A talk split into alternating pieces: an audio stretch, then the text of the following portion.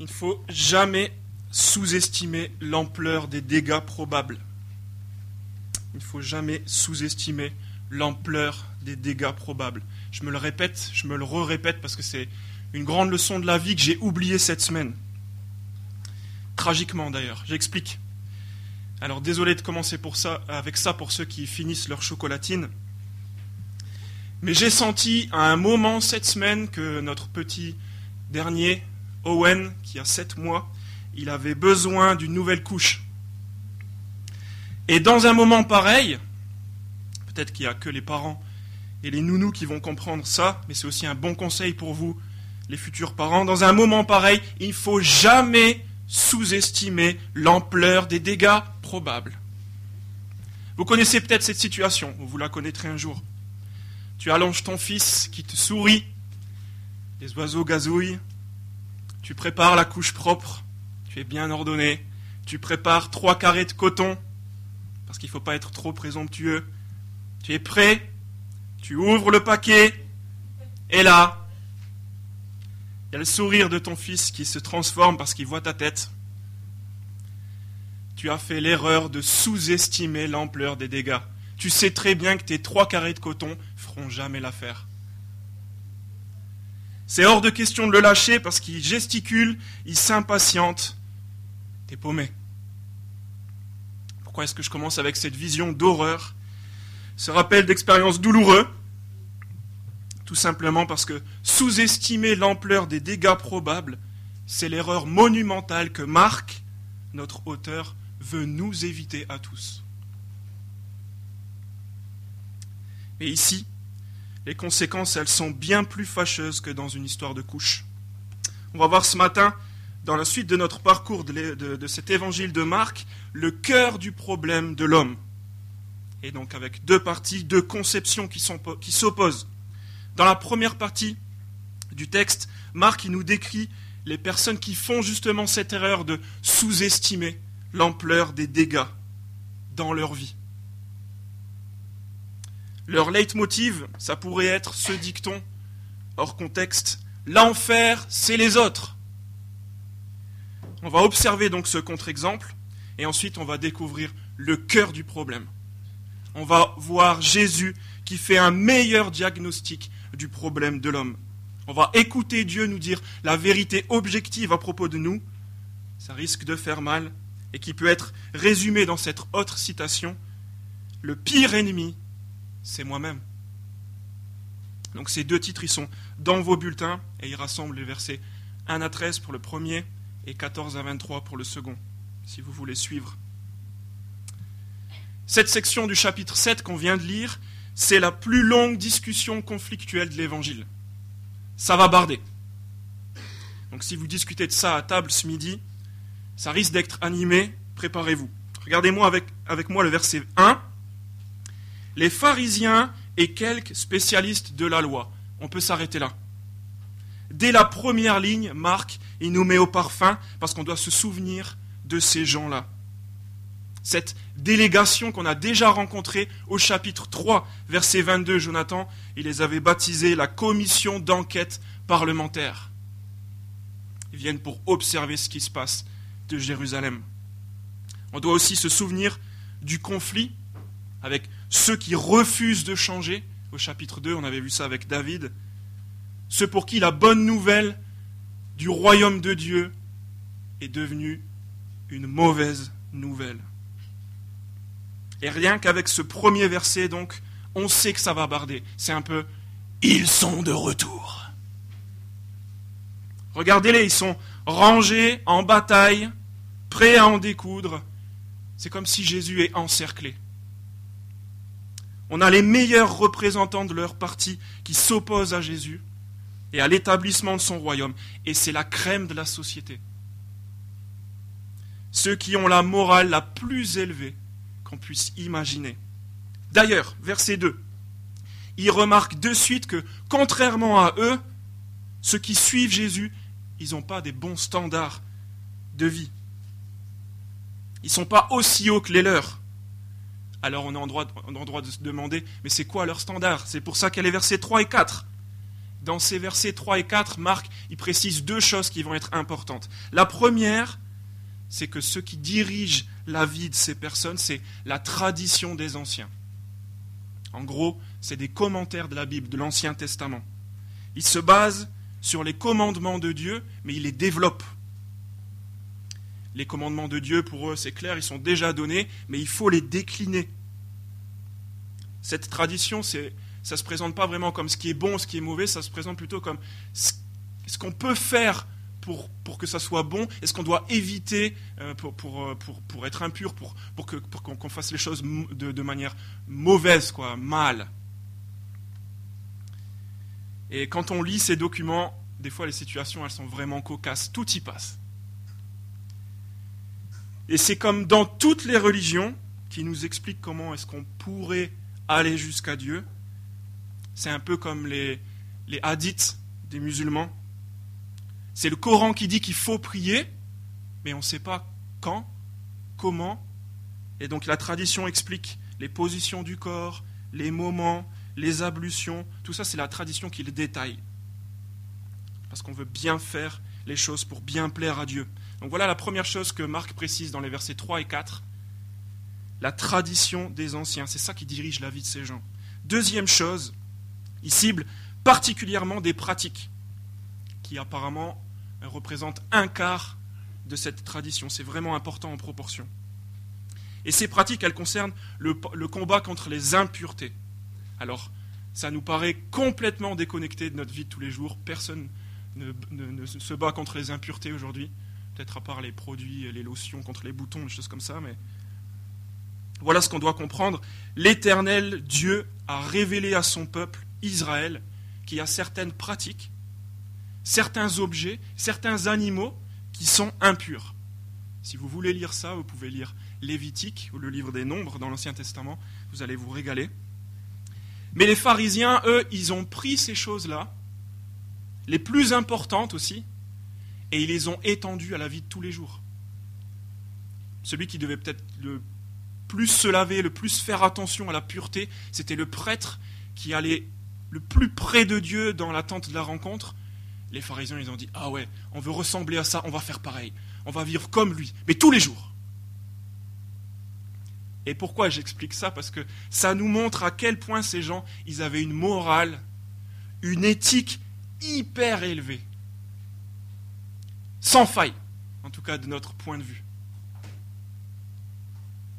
Et donc voilà le lien. Même si nous, on n'a pas des standards si élevés, on sait très bien ce qui correspond à la norme dans notre société ou dans notre Église. On connaît le refrain pour être un bon chrétien. Et si tu sors de cette norme en étant un peu plus juste que les autres, que tu es toujours à l'heure au travail, que tu es toujours présent le dimanche matin, si tes enfants ne font pas trop de bruit, que tu sais te tenir en public que tu fumes pas, que tu bois pas, qu'il n'y a jamais un gros mot qui sort de ta bouche, que tu donnes aux œuvres caritatives, etc. Un peu plus, un peu moins que ça, et c'est dans la poche. Tu finis par te persuader à la fin même que l'enfer, c'est les autres. Parce qu'en fait, il n'y a personne qui peut te faire de reproches. Et même, c'est à toi d'en faire. C'est ce qui se passe au verset 6. Normalement, c'est aux pharisiens de faire des reproches. Et ils en font un. Ils exagèrent même. Ils ont vu quelques disciples qui mangeaient sans s'être lavé les mains. Pourquoi tes disciples mangent sans s'être lavé les mains? Mais là, ils vont se casser les dents. Tout simplement parce que celui qu'ils ont en face d'eux, contrairement aux apparences, il a une éthique encore plus élevée que la leur. On va regarder ça à partir du verset 6. C'est fini les questions polies du chapitre 2. Verset 9, verset 19, verset 25 et aussi chapitre 3, verset 5. Là, Jésus, il leur rentre dans l'art. Alors que normalement, ce sont des modèles, on l'a dit. Et il fait le parcours inverse des deux choses que Marc a précisées tout à l'heure, propos de la, tradition et de la pureté. Il va d'abord, premièrement, pointer l'état de leur cœur, et ensuite il va dénoncer la validité de leur soi-disant tradition. Et dans la deuxième partie, à partir du verset 14, Marc il va encore profondément insister sur cette clé de ce texte ce matin, l'état du cœur de ceux qui se sont approchés de Jésus. Voilà comment commence ce verset. Verset 6. Hypocrite En gros, c'est arrêtez votre cinéma. Arrêtez de jouer la comédie. Et ensuite, Jésus, il cite un extrait du livre du prophète Ésaïe. Et c'est intéressant de voir que ça renvoie à une époque où le peuple ne voulait pas non plus écouter Dieu. Cette citation dans Ésaïe, elle est entourée de promesses de malédiction, et surtout envers les leaders du peuple. C'est pour ça que Jésus fait ce rapprochement. Il est en train de condamner ceux qui auraient dû être les leaders du peuple, de Dieu. Parce qu'en fait, il y a deux manières de déplaire à Dieu. Les pharisiens, ils en connaissaient une, la licence, le fait de désobéir ouvertement à Dieu, faire un peu ce qu'on a envie, oublier la loi de Dieu. C'est pour ça qu'ils reprochent à Jésus d'avoir des mauvaises fréquentations, chapitre 2, verset 15, ou de ne pas jeûner, chapitre 2, verset 18, ou de ne pas observer le sabbat, chapitre 2, verset 24. Mais la deuxième manière de déplaire à Dieu, celle qu'on oublie tout le temps, mais c'est exactement la même, elle est aussi grave, c'est de se croire tellement bon tellement juste, tellement intouchable, de dire des tellement belles paroles. Verset 6, regardez, m'honore des lèvres, qu'on n'a pas besoin de demander pardon en fait. On n'a pas besoin de se repentir, on n'a pas besoin de l'aide de Dieu. La maladie de ces gens, d'après Jésus, c'est l'endurcissement. Chapitre 3, verset 5. Leur cœur est éloigné de Dieu.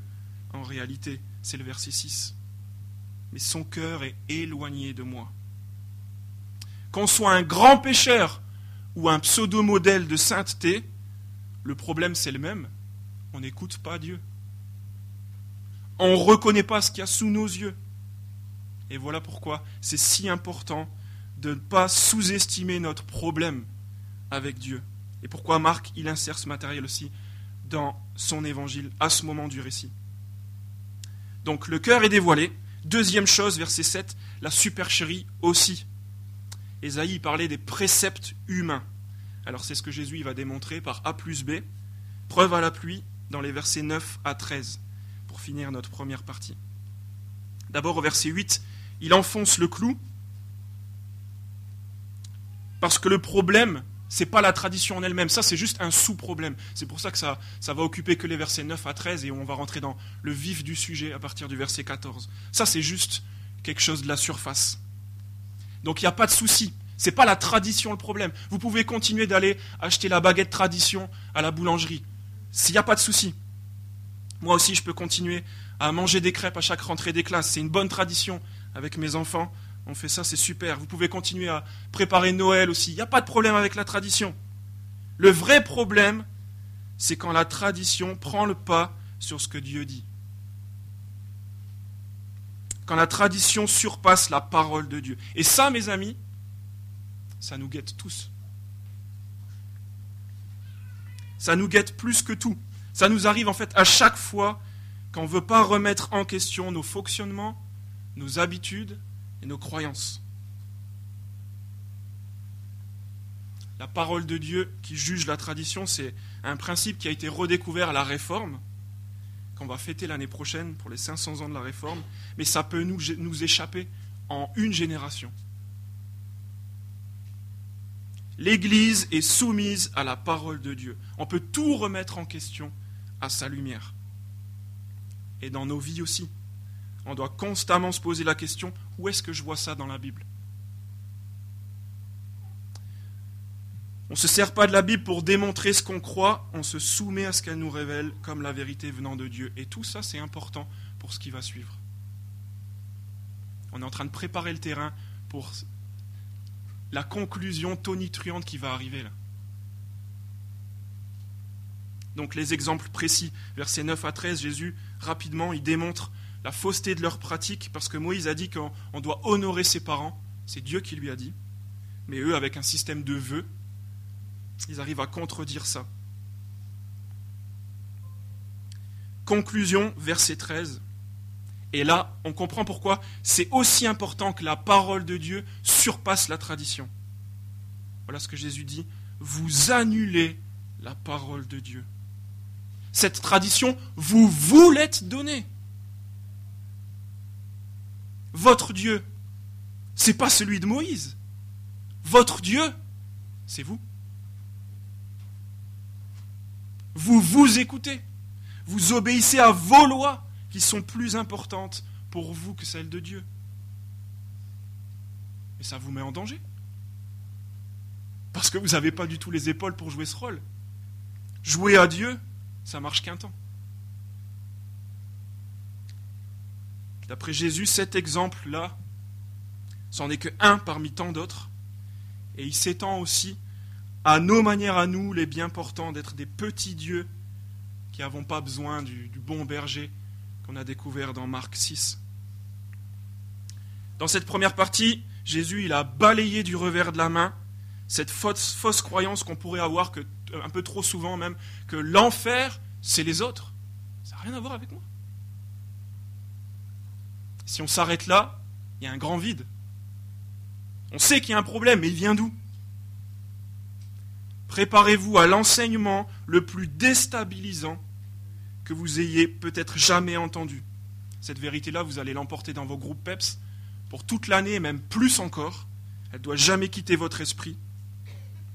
Jésus nous révèle que notre pire ennemi se trouve à l'intérieur de nous-mêmes. Ce n'est pas le genre de truc auquel il faut repenser ce soir au moment où tu dois éteindre la lumière et sauter dans ton lit avant que les ténèbres remplissent la pièce. Ça fait flipper Construire un mur tout autour du pays, ça servira à rien du tout. L'ennemi est déjà infiltré. Dans la deuxième partie, à partir du verset 14, on commence par retrouver Jésus avec la foule, versets 14 et 15. Il les appelle à bien écouter ce grand principe. Il n'y a rien qui pollue l'homme de l'extérieur. Pourquoi? Parce qu'il n'en a pas besoin. Il est déjà assez impur comme ça. Pire, il a une usine à impureté à l'intérieur de lui et elle tourne à plein régime. Jean Calvin disait que le cœur de l'homme, c'est une fabrique d'idoles. Puis au verset 17 et 19, on commence une plongée. Là, on était avec la foule. On se retrouve, passage obligé, obligé à la maison en plus petit comité. Et comme d'habitude, chapitre 4, chapitre 6, on a déjà vu ça, on rencontre les disciples qui demandent des précisions parce qu'ils n'ont rien capté. Et Jésus précise avec un truc qui ferait sûrement rire nos fils.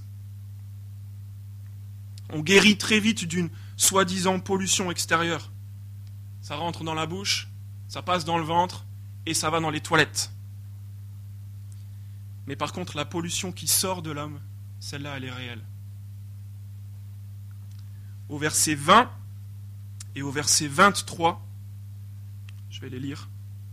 Il dit encore, verset 20, c'est ce qui sort de l'homme qui le rend impur. Verset 23, toutes ces choses mauvaises sortent du dedans, et rendent l'homme impur. C'est une double conclusion qui arrive juste après un petit ajout, un petit commentaire de l'auteur qui aurait pu passer inaperçu.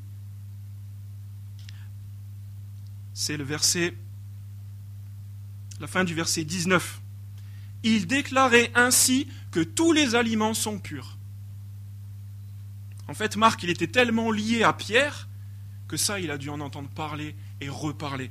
Je ne sais pas si vous comprenez ce qui se passe, mais Jésus, il est en train, c'est Marc, pardon, qui est en train de faire une petite précision sur quelque chose euh, qui, a des implications énormes dans la suite de l'histoire de l'Église. Pierre, il va pas en croire ses yeux ni ses oreilles dans Acte 10. Quand Dieu, il lui montre des animaux que lui juge impurs et où il lui dit Prends et mange. Et Pierre, il dit Non, mais c'est pas possible. Je l'ai jamais fait. Je ne peux pas le faire. Trois fois, il va entendre ça.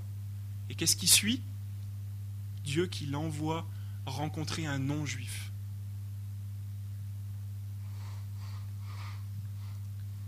tous les aliments sont purs. Pourquoi? C'est difficile à comprendre. 1 Corinthiens 10, verset 26, la réponse de Paul, c'est celle-là. Car la terre, avec tout ce qu'elle contient, appartient au Seigneur. Psaume, verset 24, euh, psaume 24. Pardon. En fait, ce, qui est en train, ce que Marc est en train de dire là, c'est aussi une clé importante pour comprendre le chapitre qui suit et la présence des non-juifs, qui est le premier personnage qui suit notre passage, c'est une non-juive. Le même lien que Dieu a fait au moment de Acte 10, on est en train de le vivre ici, et il a fallu que l'Église comprenne, l'Église qui était en majorité juive, elle a dû comprendre que la bénédiction d'Abraham, elle était pour tous les peuples. On en arrive naturellement et finalement à la fin de notre plongée là, versets 21 et 22, dans ce que Jésus pointe du doigt depuis tout à l'heure, mais il n'avait pas nommé. Il montre où est le problème, maintenant il va nous montrer à quoi ça ressemble? Si le problème se trouve à l'intérieur de nous, il faut qu'on y jette un coup d'œil, mais on va le faire rapidement parce qu'il faut se boucher le nez. L'odeur est pestilentielle, c'est horrible. Les mauvaises pensées, c'est comme deux points. L'inconduite ou l'impudicité, c'est encore plus facile de comprendre en grec, même si on ne connaît pas le grec. Porneia. Cette catégorie-là, dans la Bible, ça renferme toutes les pratiques sexuelles qui dépassent le bon plan de Dieu pour l'homme et la femme.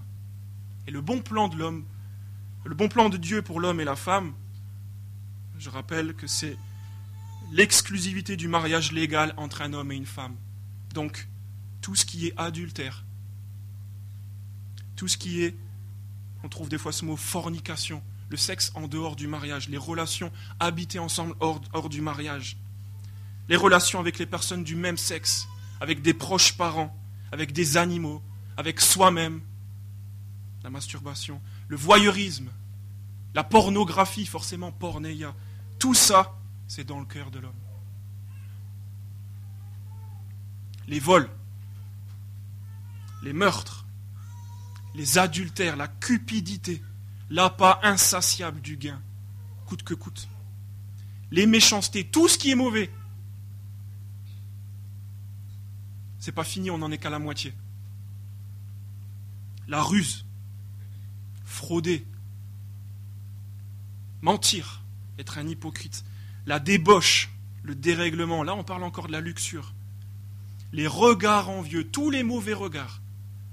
Regardez comment tout le corps se met en mouvement, bien ordonné, au diapason de cette poubelle qu'est le cœur. Regardez, les mains, les yeux, la bouche, le sexe, ils commandent tout. On finit la liste, les blasphèmes ou la calomnie, c'est de ça qu'on accusait Jésus au chapitre 2. Et en fait, ces accusateurs, c'était eux qui étaient en train de blasphémer contre le Saint-Esprit. L'orgueil, qu'on remarque toujours plus facilement chez les autres. Et la folie. Qu'est-ce que ça veut dire tout ça? Ça veut dire que ça ne sert plus à rien pour nous de chercher des excuses. Jésus, là, il nous pousse dans nos retranchements. On est le dos au mur.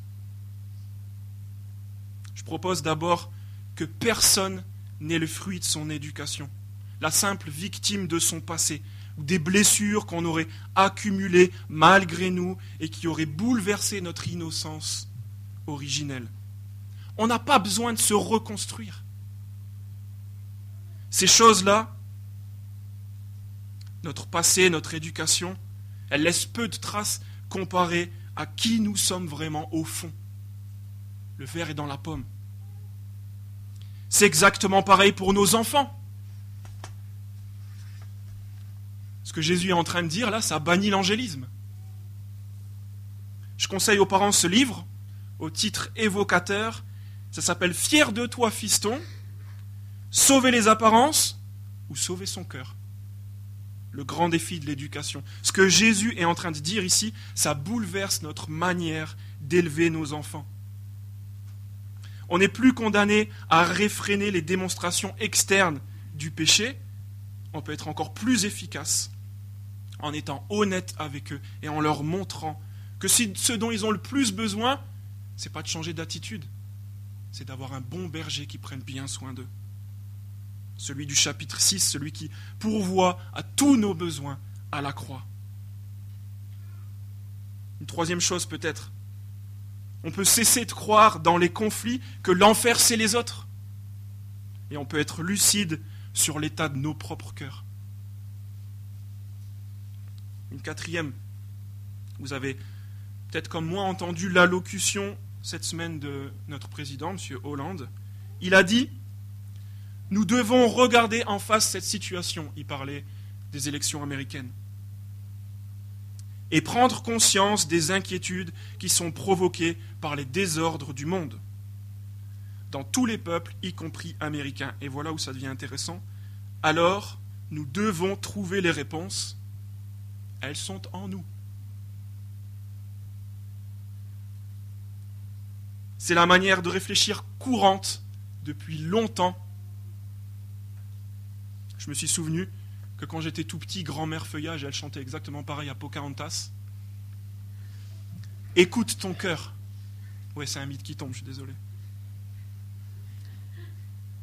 Si vous surfez sur le net, c'est exactement pareil. Il y a tout un panel de propositions de psy de comptoir qui disent la même chose. Il faut s'écouter, savoir exprimer son plein potentiel, rentrer en soi.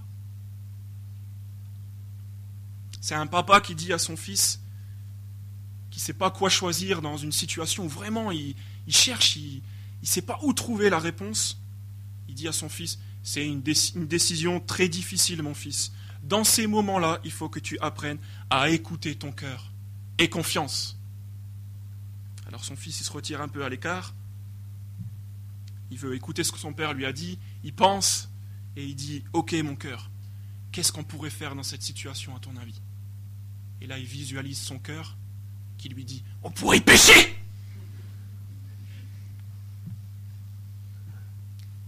Marc, il veut éviter, nous éviter de sous-estimer l'ampleur des dégâts du péché dans nos vies. Est-ce que vous êtes prêts à accepter ce constat effrayant? Parce qu'en fait, si vous continuez de croire qu'au fond, c'est pas si grave, ou que les bonnes choses qui sont au fond de nous, ça fait un peu la balance, si vous gardez un espoir que vous pouvez vous en sortir, alors vous resterez bloqué. Comme les pharisiens, autosuffisants, auto-justifiés.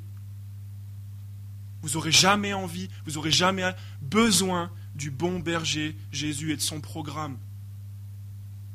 Les religions vous proposent toute la première partie du texte. L'enfer, c'est les autres. Il faut juste se retirer. Faire le moine. Mais Jésus, lui, y pointe le cœur du problème avec solennité ce matin. Mais regardez le résultat. Si vous n'êtes pas convaincu, j'espère que ça, ça va terminer. Regardez le résultat à cheval sur le chapitre la semaine dernière et le nôtre. Chapitre 7, verset 1.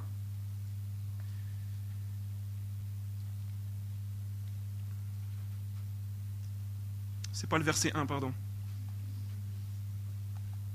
C'est le verset 4 quand ils reviennent de la place publique, quand ils vont au marché, les pharisiens, qu'est-ce qu'ils font? Ils rentrent chez eux et ensuite ils se nettoient. Mais regardez maintenant, chapitre 6, verset 56. Partout où il arrivait, dans les villages, dans les villes ou dans les campagnes, on mettait les malades sur les places publiques. Quand Jésus va au marché, qu'est-ce qui se passe? Et on le suppliait de le permettre seulement de toucher le bord de son vêtement. Tous ceux qui le touchaient étaient guéris. Quand les pharisiens vont au marché, ils rentrent, ils se nettoient les mains, ils se purifient. Quand Jésus va au marché, on le touche et on est purifié. L'enfer, c'est les autres Ou mon meilleur ennemi, c'est moi-même? Ce qu'on va découvrir après ce constat sévère de l'évangile de Marc, là c'est le poids est lourd, c'est que Jésus accomplit à la croix ce que les prophètes ont promis. Par exemple, Ézéchiel chapitre 11. Il veut nous donner un nouveau cœur, lui. Il veut nous régénérer. C'est encore mieux qu'Activia. Il remplace l'intérieur et après ça se verra à l'extérieur. Mais si tu continues à croire que l'enfer c'est les autres, si tu n'es pas prêt à voir les choses comme Dieu les voit, si tu continues de croire qu'au fond de toi, il y a les ressources pour, t'en sortir, ben, ce n'est pas pour toi. Qu'est-ce que Dieu attend de nous après ce chapitre ce matin? Chapitre 1, verset 15. Le moment est arrivé. Le royaume de Dieu est proche. Changez d'attitude et croyez à la bonne nouvelle. Changez d'attitude. Acceptez le constat que Jésus fait. Reconnaissez-le. Et désirez plus que tout changer. Et si tu commences là maintenant, tout de suite, à faire le même constat que Jésus, c'est que son travail de changer ton cœur, il a déjà commencé. Deuxième chose, croire à la bonne nouvelle. Croire qu'il peut vraiment nous donner un nouveau cœur. Un cœur rempli de sa justice, qui a envie d'obéir. Et lui demander sans se lasser jusqu'à ce qu'on l'obtienne. Prier.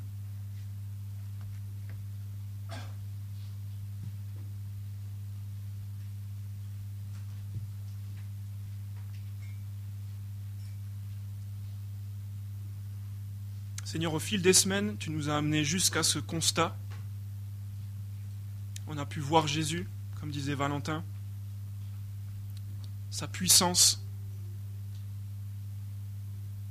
Et on se rend compte maintenant que le fond du problème, le Pharaon et l'Égypte contre qui euh, Jésus veut nous délivrer, il est au fond de nous. Je veux prier maintenant, Seigneur, qu'il n'y ait personne qui reste sur le côté tout le monde vienne à toi pour être délivré, pour recevoir ce nouveau cœur dont les prophètes ont parlé. Je prie que tu nous pardonnes et que tu nous délivres aussi de cette liste qu'on a lue. Et je prie ça au nom du Seigneur Jésus et de l'œuvre qu'il a faite pour nous. Amen.